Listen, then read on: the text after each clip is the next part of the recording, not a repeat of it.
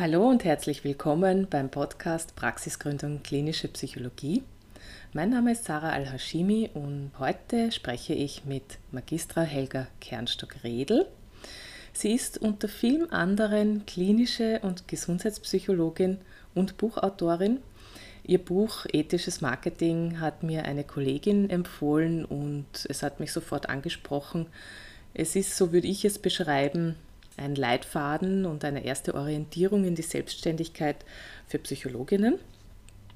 Ich spreche mit ihr über einige Themen aus dem Buch, zum Beispiel wie ich mich präsentiere und mein Leistungsangebot beschreibe, wie ich mich vernetze, um empfohlen zu werden, was ich mit Konkurrenz mache und warum merkwürdig zu sein eine Marketingstrategie sein kann. Viel Spaß!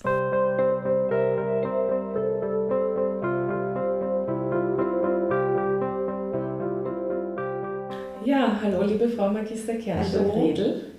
Ich freue mich sehr, dass ich in Ihrer Praxis sein darf und ein Interview mit Ihnen führen darf.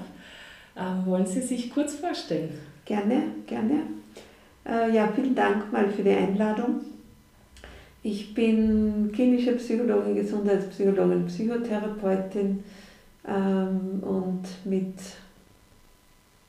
unterschiedlichsten Fortbildungen eben auch in Traumapsychologie, Arbeitspsychologie und eben auch in Marketing, weil ich irgendwann festgestellt habe, dass dieses Thema einfach so gar nicht präsent ist in meinem Kopf und auch nicht in meinem Tun. Äh, ich habe wirklich alle Fehler selbst gemacht, die man machen kann. Und das hat mir sicher einige Jahre auch gekostet, was die Selbstständigkeit und auch was äh, mein Einkommen betrifft. Mhm. Wollen Sie vielleicht kurz ein paar Fehler mit uns teilen, dass wir auch davon lernen können? Ja, zum Beispiel habe ich natürlich begonnen, zuerst Visitenkarten und Folder zu drucken. Mhm. Und das war auch so ein Schlüsselerlebnis. Ich war damals in einer Praxisgemeinschaft oberhalb, oberhalb einer Apotheke und äh, ein Kollege von mir hat den Raum auch genutzt als Masseur. Und wir beide haben Folder unten aufgelegt in der Apotheke. Mhm. Und irgendwann nach einem halben Jahr habe ich gemerkt, ich habe schon meine Leute, aber die kommen aus anderen Richtungen, hauptsächlich über Empfehlungen oder Zuweisungen. Aber über die Apotheke selbst ist ein einziger Mensch gekommen. Eine Dame hat den Folder gesehen und hat sich gedacht, ha, praktisch, da gibt es eine Psychologin, da mhm. gehe ich rauf. Mein Kollege, der Massagen angeboten hat, der hat seine Praxis gefüllt über seine Folder. Mhm. Und da habe ich zum ersten Mal begriffen, dass das Übliche bei unserer Berufsgruppe nicht, nicht passt. Niemand geht zur Psychologin aufgrund eines Folders, mhm. sondern die meisten kommen eben über persönliche Empfehlung durch Ärzte, Ärztinnen. Da weiß man von der Statistik her, dass drei von vier Menschen dem auch folgen, wenn, wenn das von medizinischer Seite her kommt. Mhm. Äh, oder eben über andere Klientinnen, Patientinnen, über Kollegen. Aber nicht über Folder. Mhm. Folder und Logo äh, und schöne Visitenkarten ist eigentlich alles vergebliche Liebesmüh, mhm.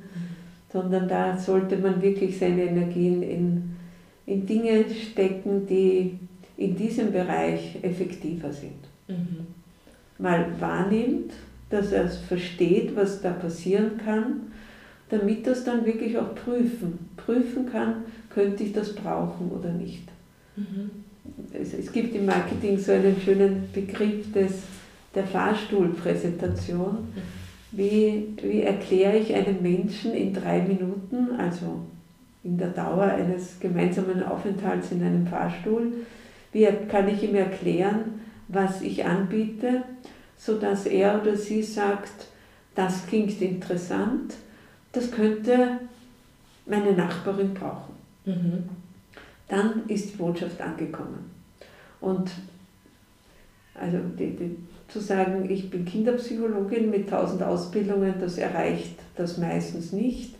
Aber wenn ich zum Beispiel jemand erzähle, ja, wissen Sie, zu mir kommen Kinder, die trauen sich manchmal nicht in die Schule und ich finde dann heraus mit ihnen gemeinsam und mit den Eltern, was da dahinter steckt.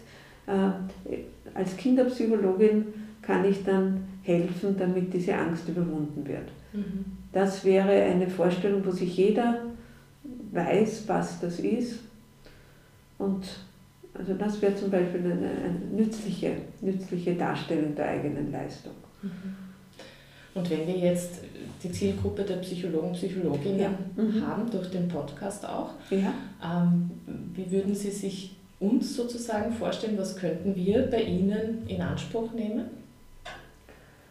Ähm, dem Thema entsprechend würde ich vielleicht noch erwähnen, dass ich Marketing-Referentin-Ausbildung habe und ein Buch dazu geschrieben mhm. habe.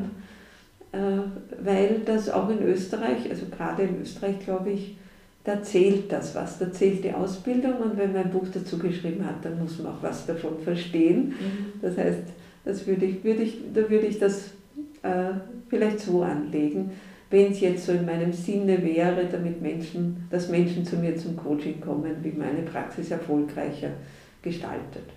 Genau, also wir könnten zu Ihnen zum Coaching ja, kommen. Ja, das könnten Sie kommen, genau. Oder auch in die Supervision? In, in der freien Praxis mache ich Coaching, Supervisionen, Fortbildungen in verschiedenen Themen. Äh, musste, also bin auch in zwei Ausbildungsinstituten unterrichte ich junge, also angehende klinische Psychologinnen. Ähm, also das ist so der eine Teil meiner Arbeit. Im anderen Teil bin ich angestellt, nämlich bei der Gemeinde Wien in einem Krankenhaus auf einer Onkologie. Ja. Mhm. Ich bin ja auf Ihr Buch gestoßen, Ethisches Marketing, das mich sehr angesprochen hat sofort. Ähm, mhm. Was bedeutet für Sie ethisches Marketing? Äh, ethisches Marketing in der Kombination auch bedeutet, dass man das eigene Angebot in einer Form ähm, darstellt, dass in erster Linie mal alle gesetzlichen Vorgaben und Ethikrichtlinien erfüllt sind. Mhm. Die sind je nach Berufsgruppe unterschiedlich je nachdem, ob man sich mit dem Angebot eher an kranke Menschen richtet. Die haben ja besonderen Schutz, damit sie nicht durch den entsprechenden Leidensdruck, also da ist marktschreierische Werbung ja natürlich absolut verboten oder das Versprechen von, von Erfolgen, mhm. das darf da einfach nicht sein und das ist auch gut so.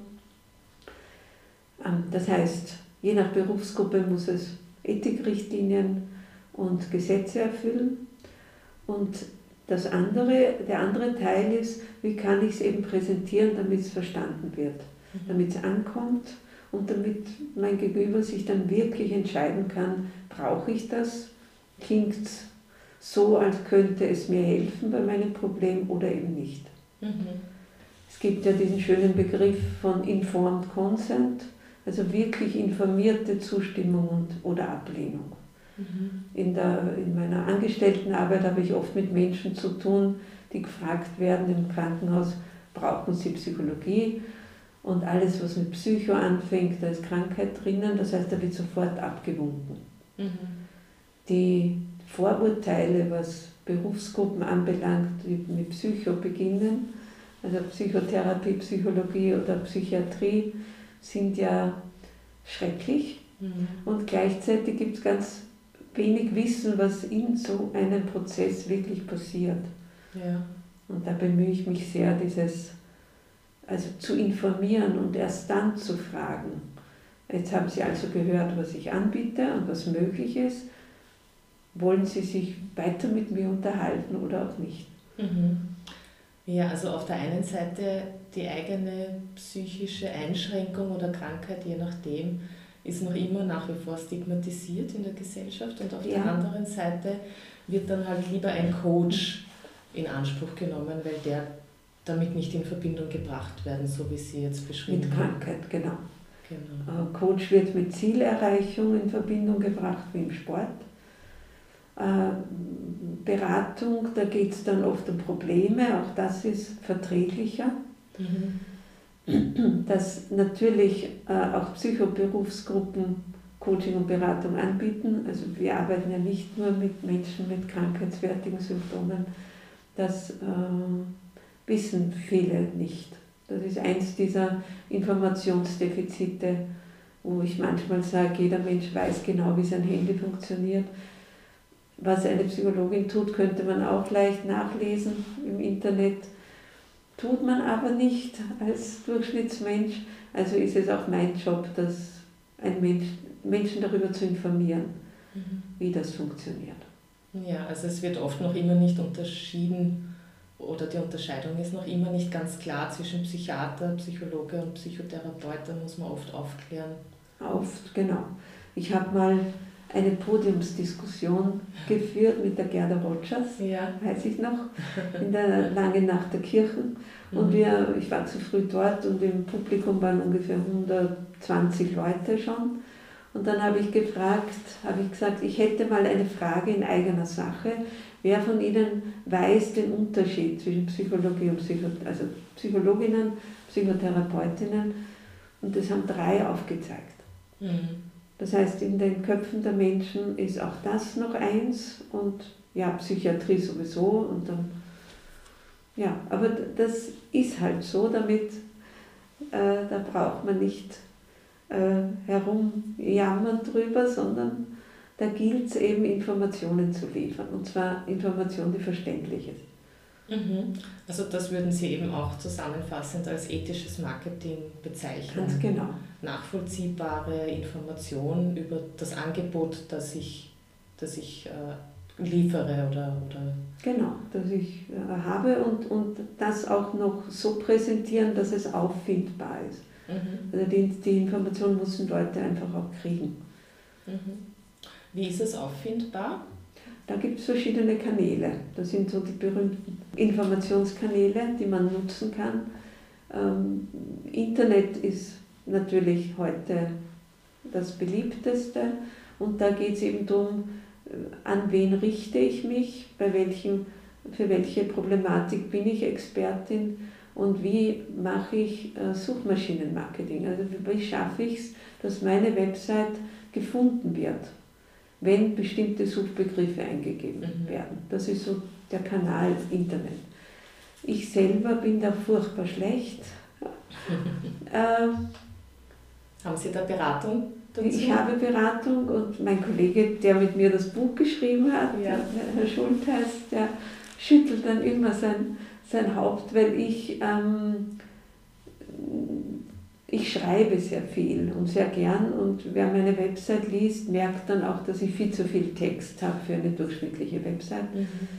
Damit weiß ich schon, dass ich alle Menschen quasi abschrecke, die, die, die gern ganz kurze, prägnante Informationen haben. Ich denke mir nur, ich rede auch gern und mhm. viel und verschriftlich auch Inhalte in den Coachings. Das heißt, der, der zu mir kommt, soll schon wissen, wie ich auch bin. Mhm, es bildet sie auch auf eine Art ab. Genau, ja. das ist so der eine Teil dieser Selbstpräsentation. Natürlich soll es auch ein Stück Selbstoffenbarung sein, also wie bin ich. Mhm. Dann muss es den Inhalt präsentieren, also was biete ich. Mhm. Aber das Ganze schon so, dass genau der Mensch auch wirklich äh, einladend findet, den ich erreichen möchte. Mhm. Und weil Sie mich vorher über Fehler gefragt haben, ich habe mir nie überlegt, wen will ich erreichen. Mhm. Aber eine Website, die für weiß ich nicht, Pädagoginnen gemacht wird, muss anders sein als eine Website für Managerinnen mhm. oder Betriebswirte oder die haben, sprechen andere Sprachen, die mögen andere anders aufbereitete Informationen. Mhm. Und das ist eben auch ein Teil dieses, wie präsentiere ich mein Angebot. Mein Erkennungsmerkmal ist der Name, mhm. also dieses Kernstock Redeln, gibt es eine einzige auf der Welt. Mhm.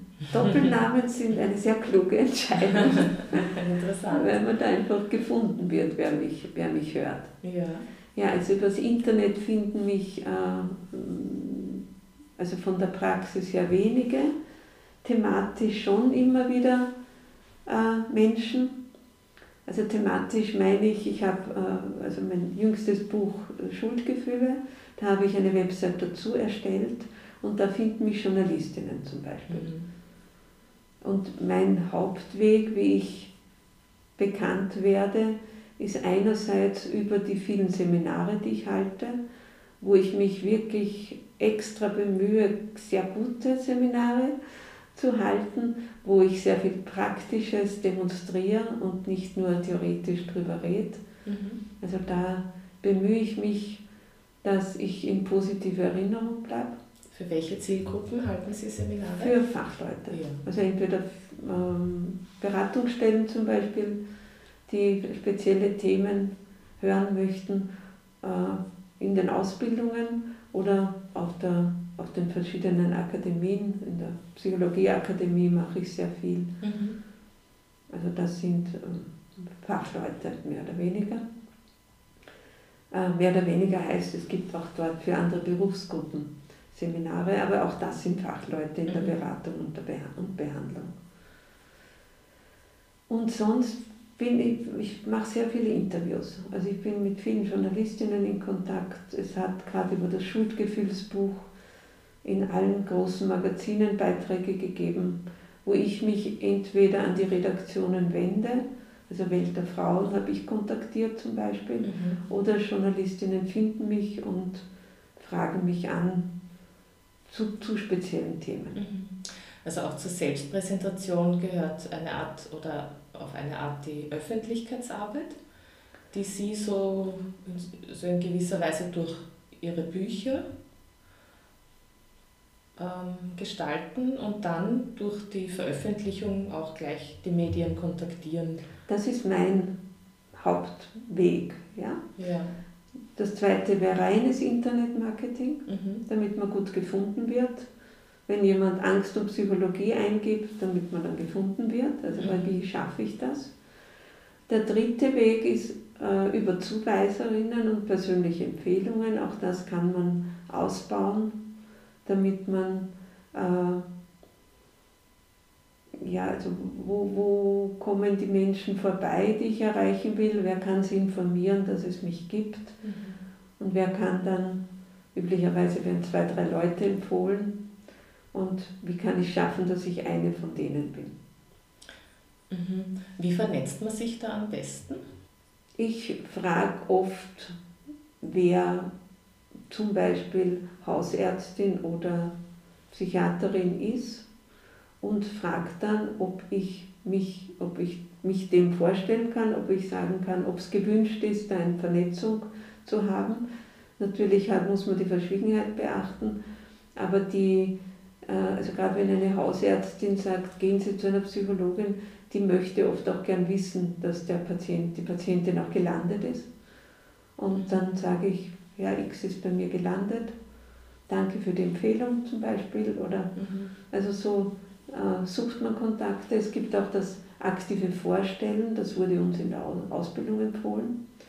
Ich habe auch da das Schlüsselerlebnis gehört von einer Kollegin, die mit ihrer Visitenkarte zur Kinderärztin gegangen ist und die war auch sehr interessiert und wohlwollend und hat sich das angehört. Und im Hinausgehen schaut die Kollegin so zurück und sieht, wie die Kinderärztin die Visitenkarte nimmt und auf den großen Stoß hinter ihr mhm. legt. Mhm. Äh, auch das muss man, und da kommen wir zum nächsten Punkt, auch was Wichtiges, man braucht etwas, womit man äh, das merkenswürdig wird. Ja. Also etwas, was, es gibt das wunderschöne Wort merkwürdig. Ja. ähm, die, die, wenn, wenn ich zu einer Kinderärztin gehe und sage, ich bin spezialisiert auf Kinder, die Bettnässen, mhm. dann kann ich davon ausgehen, dass bei der Kinderärztin täglich ein solches Kind ist. Mhm. Und das würde sie sich merken. Dass ich die hundertste Kinderpsychologin bin, nicht. Mhm. Aber dass ich Spezialistin bin für eine bestimmte Gruppe von Kindern, das bleibt dann eher im Gedächtnis. Das ist die berühmte Marke oder Zielgruppe, die man auch mhm. haben soll. Sonst geht man unter im Einheitsbrei. Ja, guter Input, ja. Mhm. Es haben viele die, die Sorge, sie kriegen dann lauter Bettnässe in die Kinder. Aber das passiert in der Regel nicht, weil der die erzählt das vielleicht ihrer Nachbarin, dessen, deren Kind ein anderes Problem hat und schon mhm. verbreitet sich die Kunde, da gibt es eine, eine gute Psychologin oder Psychotherapeutin. Mhm. Alle Begriffe sind natürlich für alle Gender gemeint. Ja. ja. ja.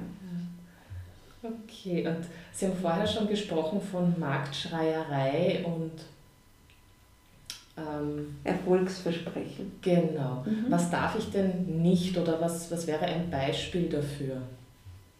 Na, kommen Sie zu mir, ich mache Sie gesund in irgendeiner Form, geht nicht, wäre klagbar. Äh, aber am besten ist es tatsächlich hier den eigenen Gesetzestext zu lesen. Mhm. Also was steht im Psychologinnen oder im Psychotherapeutinnengesetz oder im Gesetz der Lebens- und Sozialberaterinnen von mir aus. Es gibt ja noch andere Berufsgruppe, die, Berufsgruppen, die das anbieten.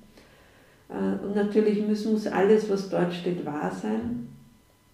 Also alles, was suggeriert, dass hier Heilung passiert, geht mhm. nicht. Was in Österreich schon erlaubt ist, ist mit Studienergebnissen zu werben. Mhm. Das heißt, wenn man sagen kann, ähm, bei Supervision gibt es einige, wie Supervision im Durchschnitt wirkt. Das ist natürlich rechtens. In Deutschland ist das übrigens verboten. Mhm. Das heißt, es ist wirklich wichtig, sich die österreichische Gesetzeslage da anzuschauen. Mhm. Mhm, und Marktschreierei würde, also darunter verstehe ich zum Beispiel, wenn ich sage, ich bin billiger ähm, oder besser dieses Vergleichende, andere, genau. Ja. Vergleichende ist verboten, auch andere Berufsgruppen niederzumachen ist mhm. verboten. Ähm,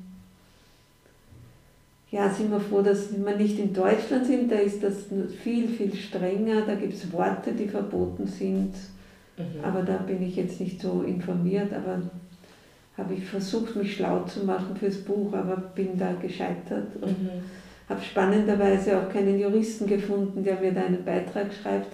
Für Österreich habe ich einen Dr. Bauer gefunden, der mir das zusammengefasst hat, mhm. diese rein rechtlichen Aspekte. Mhm. Aber in Deutschland ist das echt schwierig. Mhm. Okay.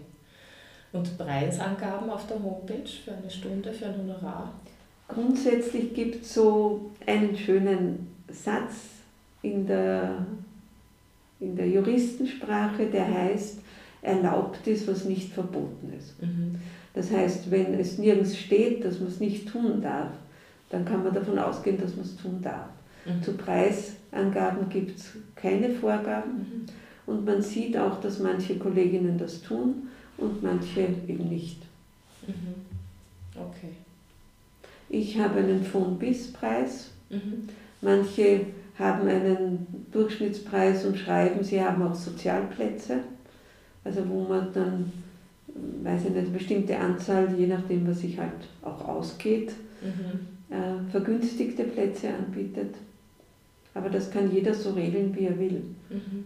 Man kann auch um 22 Euro arbeiten. Also das ist das, was die Leute, oder 27, was die Leute von der Krankenkasse dann zurückkriegen. Ja, also erlaubt ist da alles. Auch für klinische Psychologen? Ja. Gibt es einen Kassen?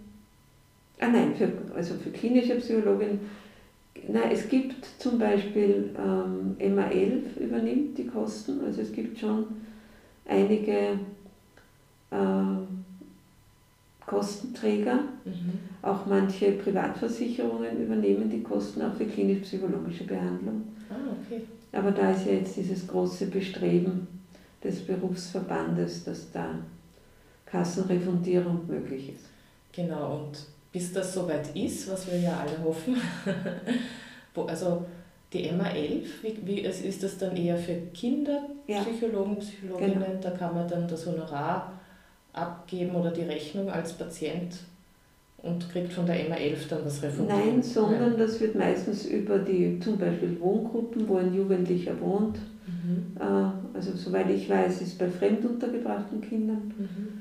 fast ja, sehr häufig, dass dann die MA11 äh, die Kosten übernimmt und der Antrag wird, äh, also die, die, die Information weiß das Betreuerteam in den, in den Wohngruppen, wie das funktioniert. Das heißt, man stellt die Rechnung an die MA11, wenn das Kind dieser Einrichtung zu genau. mir zum Beispiel in die Praxis kommt.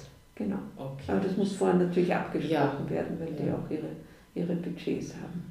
Genau. Mit guter Präsentation, ich kenne viele, viele, die sehr gut laufende Praxen haben. Mhm. Äh, also als klinische Psychologinnen.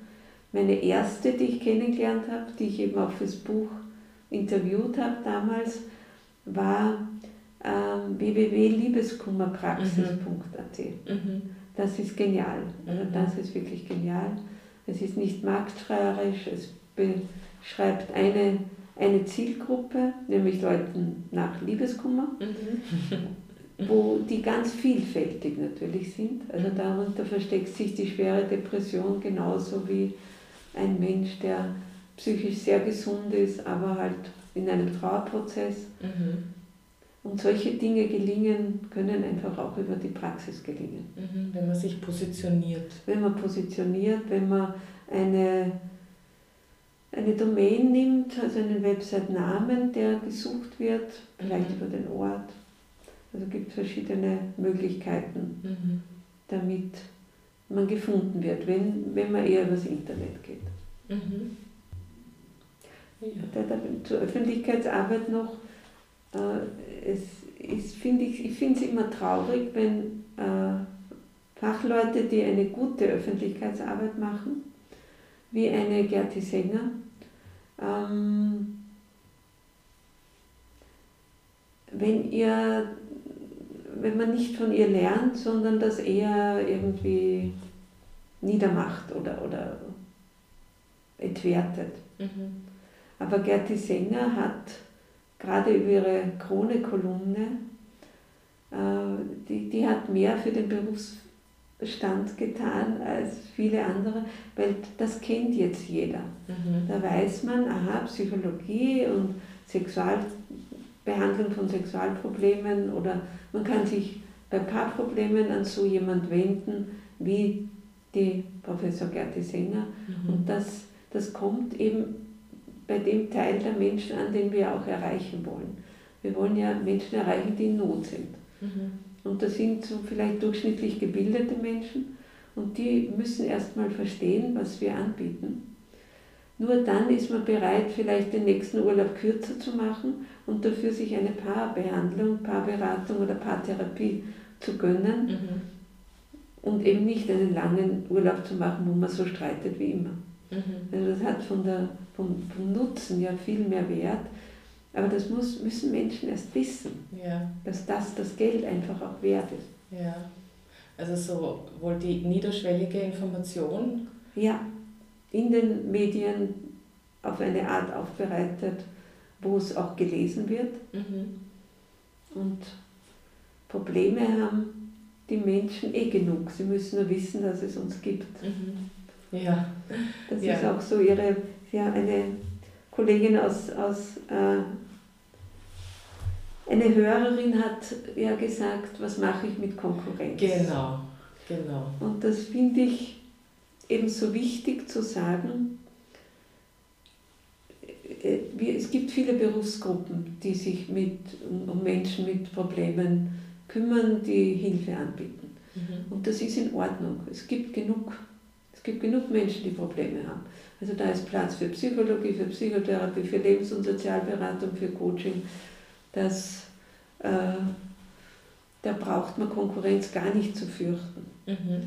Das ist eben nicht so wie wenn ich einen Friseursalon habe und daneben öffnet ein zweiter, dann muss ich mich fürchten. Aber in, in, in unserem Bereich gibt es dieses Problem nicht. Mhm. Das heißt also eher über die Empfehlungskultur, über die Zusammenarbeit und, und Vernetzung arbeiten, als über eben Abgrenzung. Abgrenzung, genau, Abgrenzung. Isolation. Ja. okay. Mhm. Weil es gibt ja eben auch, oder so wie ich das bisher auch mit Kollegen, Kolleginnen besprochen oder erfahren habe, ähm, eben in der Berufsgruppe äh, Kollegen, Kolleginnen, die sich auf etwas spezialisieren und vielleicht eine bestimmte Zielgruppe nicht behandeln mögen, können oder sogar schon voll sind. Ja. Und dann Patienten, Patientinnen, die zu ihnen kommen und die sie nicht aufnehmen können, eben weiter an andere Kollegen genau. empfehlen. Genau, genau. Also das mache ich ständig und ich bin ja froh. Also ich bin ja froh, wenn, ich, wenn mir jemand einfällt, damit ich dem Menschen nicht sagen muss, leider nein, sondern leider nein, aber da kenne ich drei Leute, die, die passen vielleicht gut.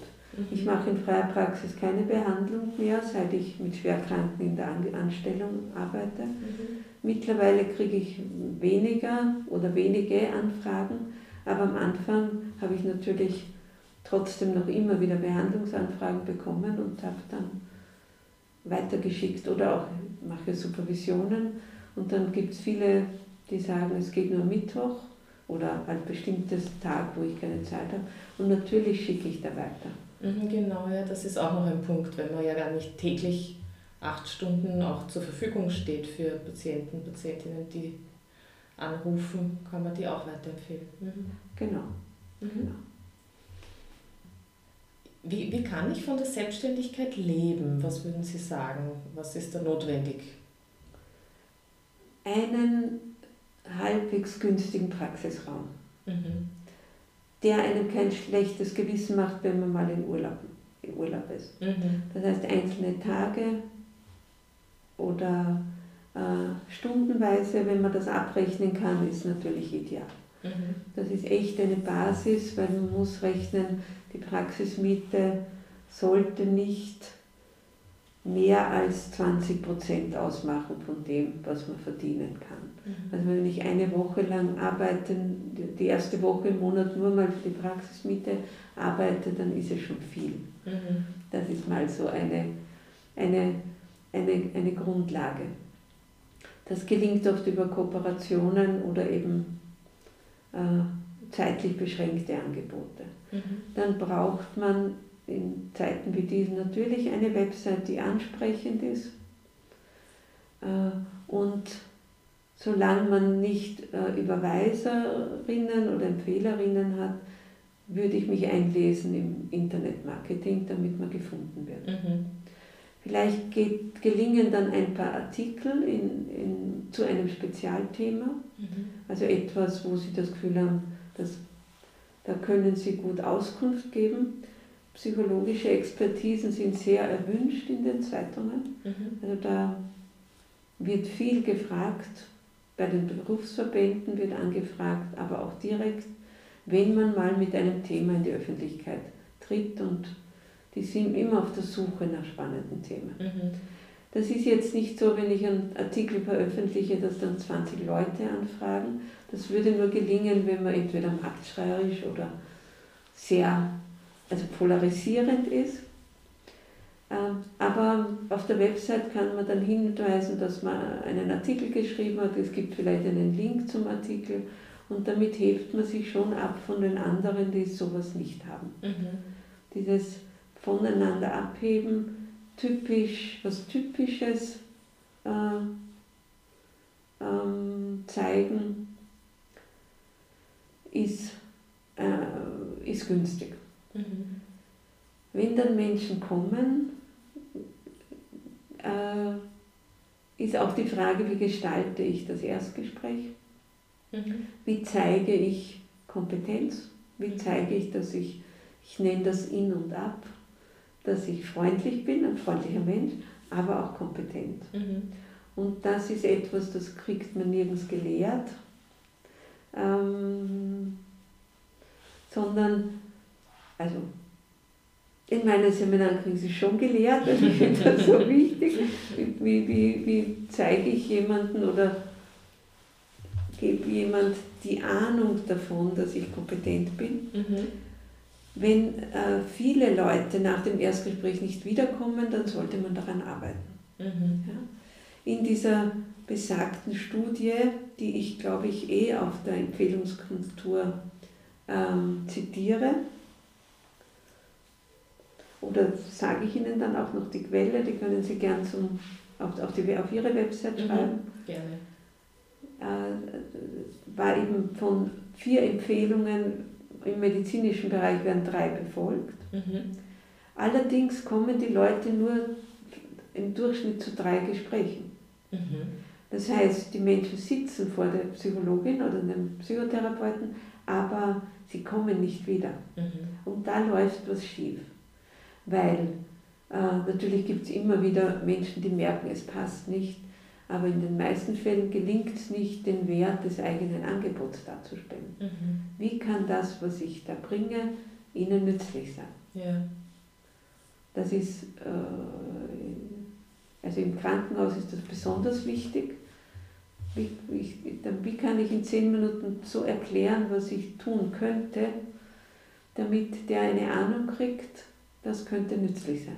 Zum Beispiel eine Prise Psychoedukation. Mhm. Also in, mit ihren Problemen ist es oft so, dass im Hintergrund das oder das oder das auftauchen könnte. Mhm. Und damit kriegt er schon eine Ahnung, aha, die kennt sich aus. Ja, wirklich, eigentlich stimmt eins davon. Äh, also dieses aktive Präsentieren des eigenen Angebots mhm. und sich nicht zurücklehnen und fragen, was, ist, was wollen Sie? Mhm. Das kommt nachher, das kommt erst, wenn der Auftrag, mhm. wenn der Auftrag erfragt wird. Mhm. Also das Grundproblem schon erfragen, weil sonst weiß man ja nicht, wo, worauf oder woran man ansetzen kann. Es kommt darauf an, wenn jemand zu Ihnen in die Praxis kommt, dann ist, ist die erste Hürde ja schon genommen, er sitzt mhm. ja schon da. Mhm. Und natürlich fragt man dann, was, was könnte, was, was brauchen Sie von hier oder was mhm. bringt Sie hierher. Mhm. Und viele werden dann einfach auch erzählen und erzählen, aber vom Erzählen, wenn Menschen das erzählen, was sie schon hundertmal erzählt haben, das bringt ihnen nichts, mhm. sondern da geht es darum, wie führe ich das Gespräch so, dass, äh, es, dass der Mensch mit was Neuem rausgeht, mhm. mit einer neuen Idee oder einem neuen Gefühl oder. Mhm. Okay, also eine Prise Psychoedukation, was würden ja. Sie dann noch vorschlagen? Äh, ich merke, dass mir das recht oft gelingt, indem ich das Problem erfasse. Mhm. In den, und das mache ich in der Regel durch eine Skizze. So sehe ich das richtig, dass Sie zum Beispiel, dass Sie in einer Situation sind, wo ganz verschiedene Erwartungen auf Sie äh, äh, treffen und sie fühlen sich da regelrecht zerquetscht. Mhm. Und das kann ich sagen, aber ich kann es auch aufzeichnen und dann wird sich der Mensch verstanden fühlen. Mhm. Ich habe seine Schilderung in, eine, in ein Bild übersetzt mhm. und damit erkennt er und ich auch, habe ich ihn überhaupt verstanden? Und wenn er sich verstanden fühlt und wenn er sieht, ja genau darum geht's, mhm. dann habe ich so einen Kompetenzpunkt mhm. und damit ein Stück mehr äh, Erlaubnis, auch ihn zu begleiten. Mhm. Und dann erst ist die Frage nach dem Auftrag und wenn der sagt, ja gut, dann komme ich weiter äh, und dann fange ich an, die Rahmenbedingungen zu erklären und das auch noch abzuchecken, ob das passt. Mhm. Mit Verschwiegenheit und alles, was wir an Informationspflichten haben. Mhm. Aber das beginnt nicht zu Vorauftragserteilung beginnt das nicht. Viele in unserer Berufsgruppe haben ganz ein eigenes Verhältnis zu Geld. Mhm. Da gibt es wirklich viele. Äh, ich denke, wer viel Geld verdienen will, studiert nicht Psychologie, mhm. sondern der studiert was anderes. Das heißt, für uns steht im Prinzip, behaupte ich, oder bei fast allen, die ich kenne, steht die Unterstützung des Menschen, das Interesse am Menschen im Vordergrund. Mhm. Trotzdem muss man in eigener Praxis Unternehmerin sein. Mhm. Ich habe da für mich so das Bild eines Fensters. Äh, ein Fenster hat einen Rahmen. Das heißt, am Anfang und am Ende der Stunde kommt das Unternehmerische, indem ich die Zeit begrenze, indem ich eben vorinformiere, nachher die Honorarnote ausstelle. Mhm. Das ist der Rahmen. Dazwischen ist das Glas. Mhm. Und im Glas hat der Rahmen nichts verloren. Mhm. Und das gelingt auch meistens. Also mir gelingt es leider so gut, dass ich manchmal auf die Zeit vergesse, mhm. weil man so im Arbeiten ist, muss ich mir immer den Timer dann stellen, der mich rechtzeitig erinnert, weil ich das wirklich ganz ausblenden kann. Und das merken Menschen. Ja. In dem Moment geht es mir überhaupt nicht ums Geld, sondern um sie. Ja. Und wie gut das fühlbar ist, weiß jeder, der mal schon, weiß ich nicht, in einer Boutique einkaufen war oder schauen wollte und gemerkt hat, der Verkäufer oder die Verkäuferin, die muss was verkaufen, mhm. dann fühlt man sich nicht gut beraten, sondern man spürt diesen Druck. Ja. Und deswegen muss der Rahmen fest sein. Also ich muss so viel verlangen, damit ich eben leben kann davon. Aber im Glas ist nur Arbeitsbeziehung und Unterstützung. Mhm.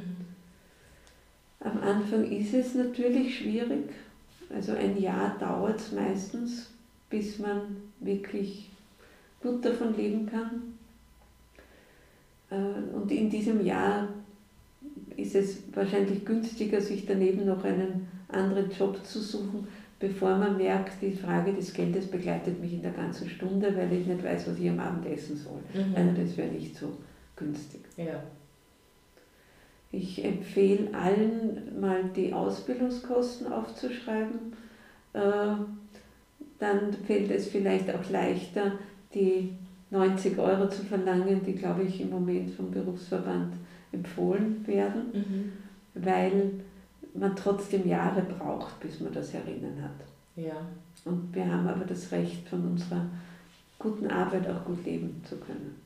Genau, also auch diese Einstellung zur eigenen Ausbildung zu haben, dass die was wert ist und dass das, was ich in der Praxis oder in meiner äh, Zeit als, als Behandlerin, Beraterin, Diagnostikerin anbiete, dass das eben einen Wert hat.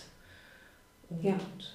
Also ja, diesen, diese Balance zu finden zwischen ich helfe dem Menschen bedingungslos in diesem Glas. Ja schönes Wort. Genau, aber rundherum trotzdem zu schauen, dass man selbst nicht irgendwie wieder durchs Raster fällt, wo man dann wieder jeden Cent umdrehen muss, weil dann, dann schwächen wir uns ja auch eigentlich.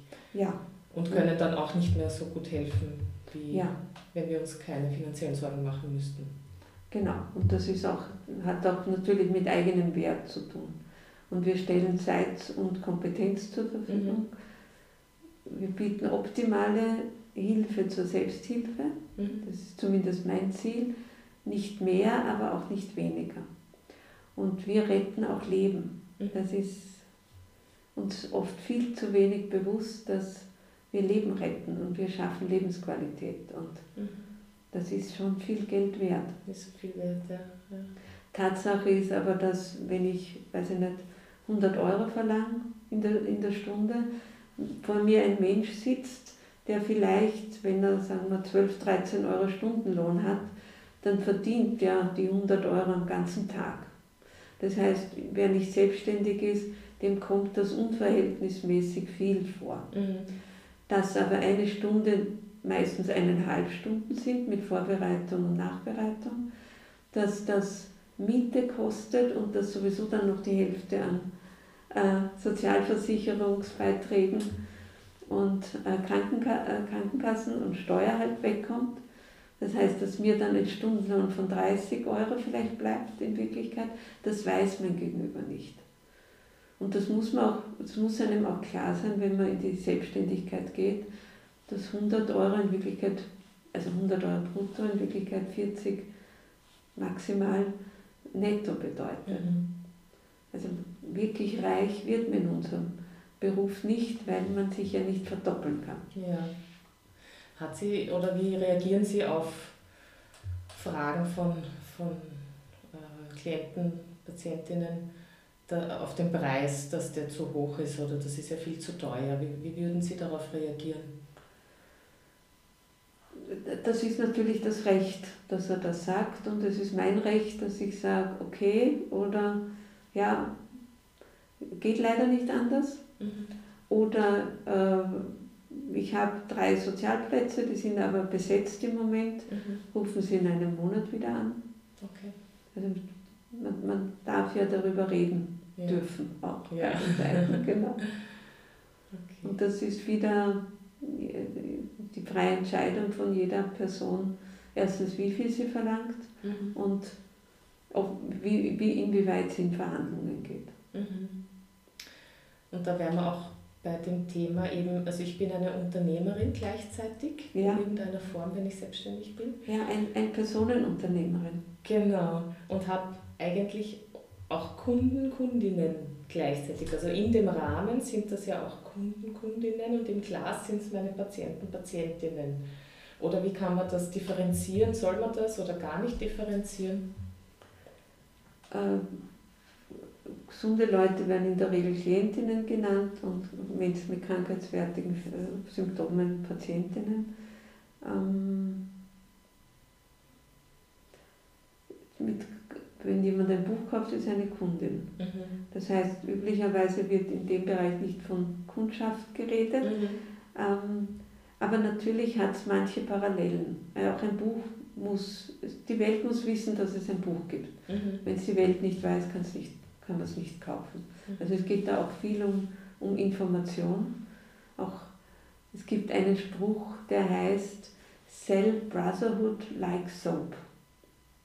Das heißt, für, für Projekte, für gemeinnützige Dinge, für karitative mhm. Zwecke braucht es dasselbe Marketing wie für Seife. Mhm.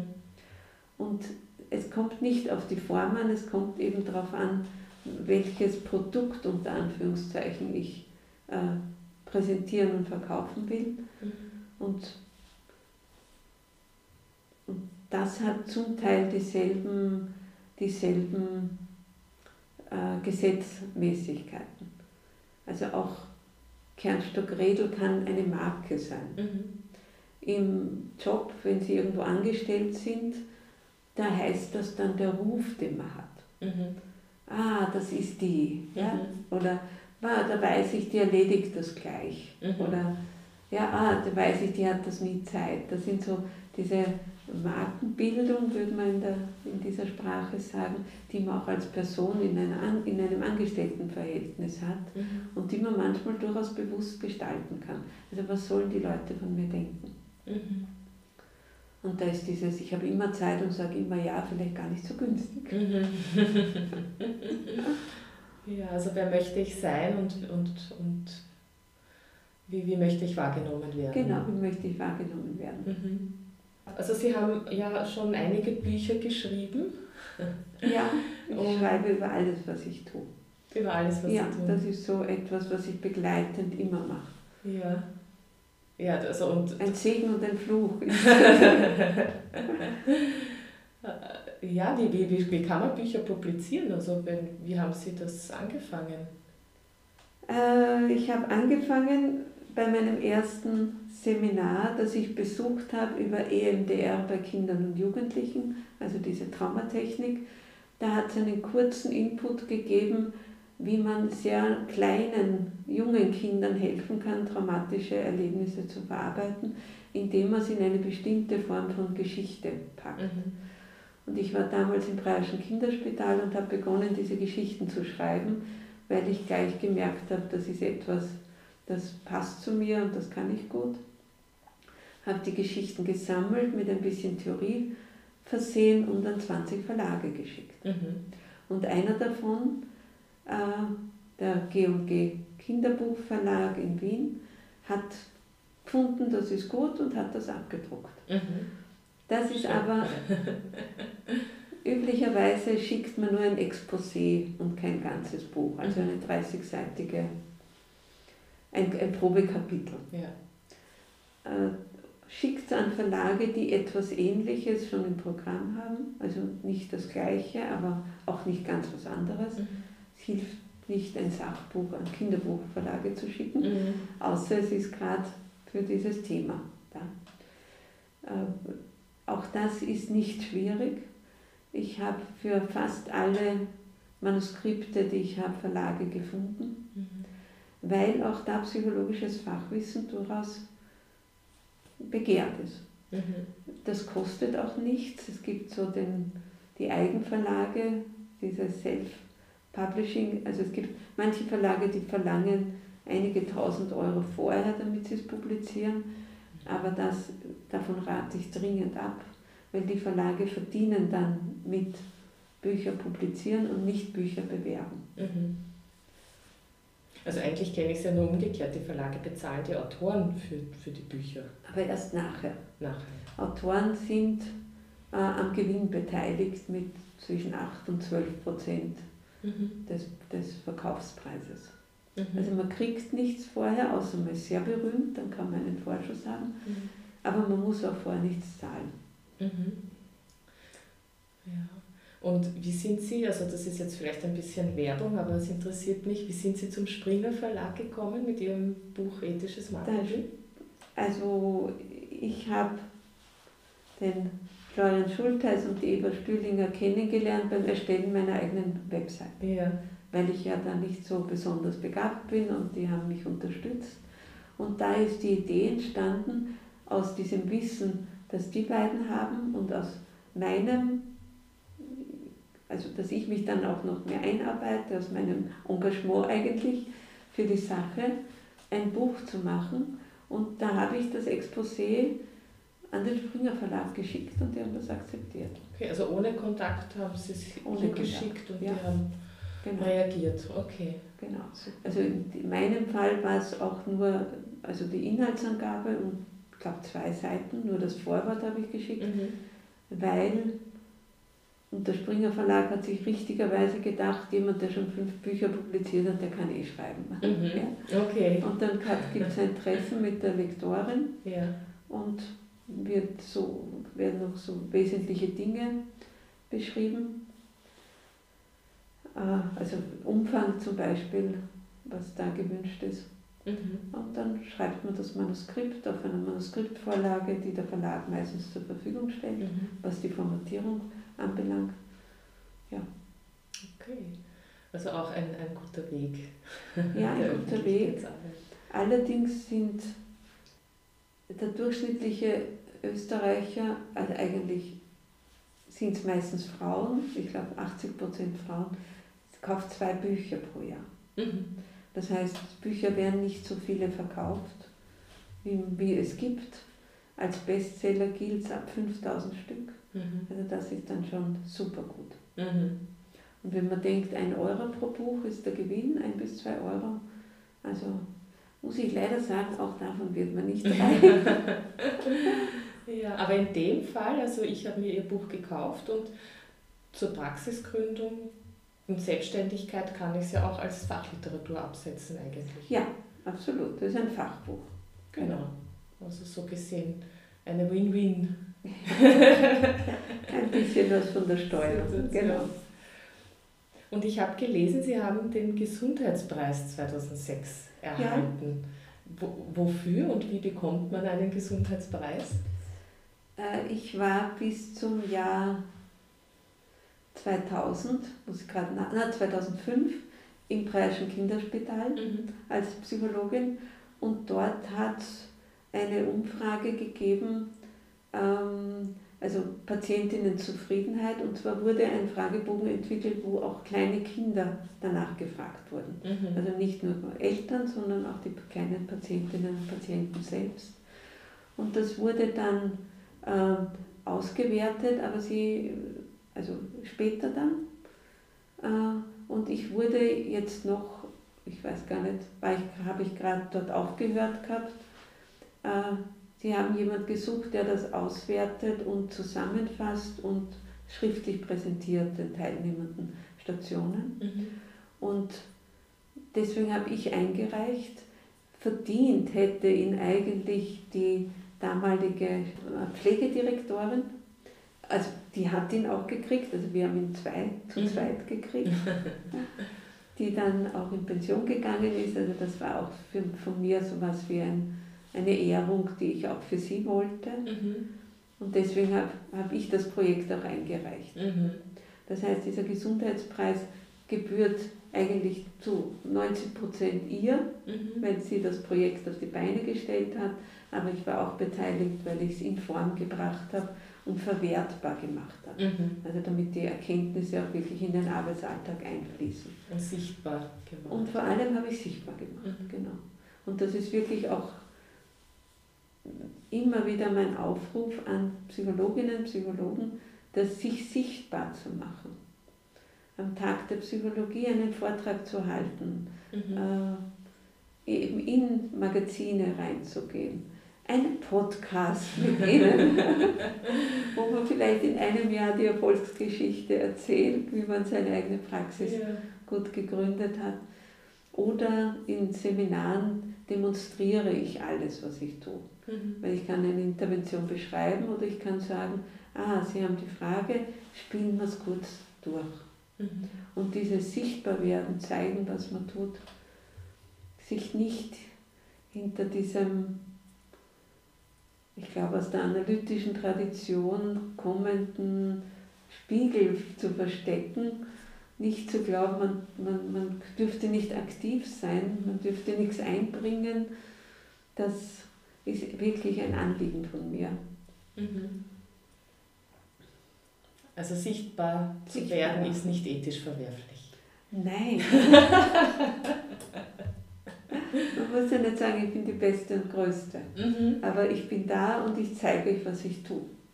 Mhm. Und beschreibe, welche, welche Angebote ich habe. Welche Angebote anhand von Fallbeispielen, weil das ist besser verständlich für Betroffene. Äh, auch wenn es in meinem Fall anders ist, aber in deinem, ich kannte da mal jemand und der hat das so und so für sich gelöst, weil er draufgekommen ist, dass das und jenes im Hintergrund war. Und wir haben dann alternatives Verhalten hier eingeübt und er konnte es dann auch umsetzen. Mhm. Das wäre eine Kurzbeschreibung eines äh, Psychologie, eines Beratungs- oder Behandlungsprozesses. Mhm.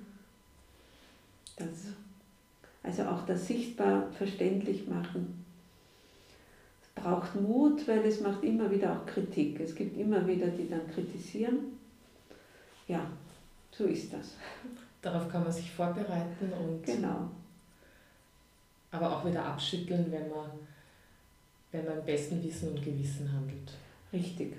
Wer arbeitet, macht Fehler und das wird nicht umsonst als menschlich bezeichnet, weil das macht lernende Menschen aus. Mhm.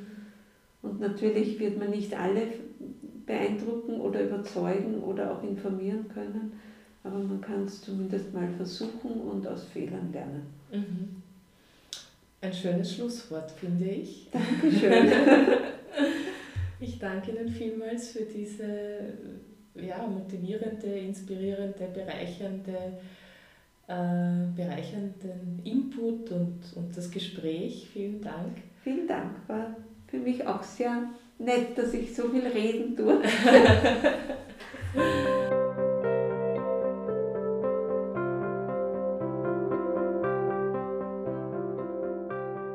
Ich hoffe, du konntest dir auch heute wieder etwas aus dem Interview für dich mitnehmen. Die Homepage von Magistra Kernstock-Redel findest du in der Episodenbeschreibung und weitere Infos auch auf der Projekt-Homepage www.praxisgründung.wordpress.com. Für Austausch, Fragen, Anregungen lade ich dich herzlich in die Projekt-Facebook-Gruppe ein, die Praxisgründung Klinische Psychologie heißt. Ich freue mich auf dich. Alles Liebe, Deine Sarah.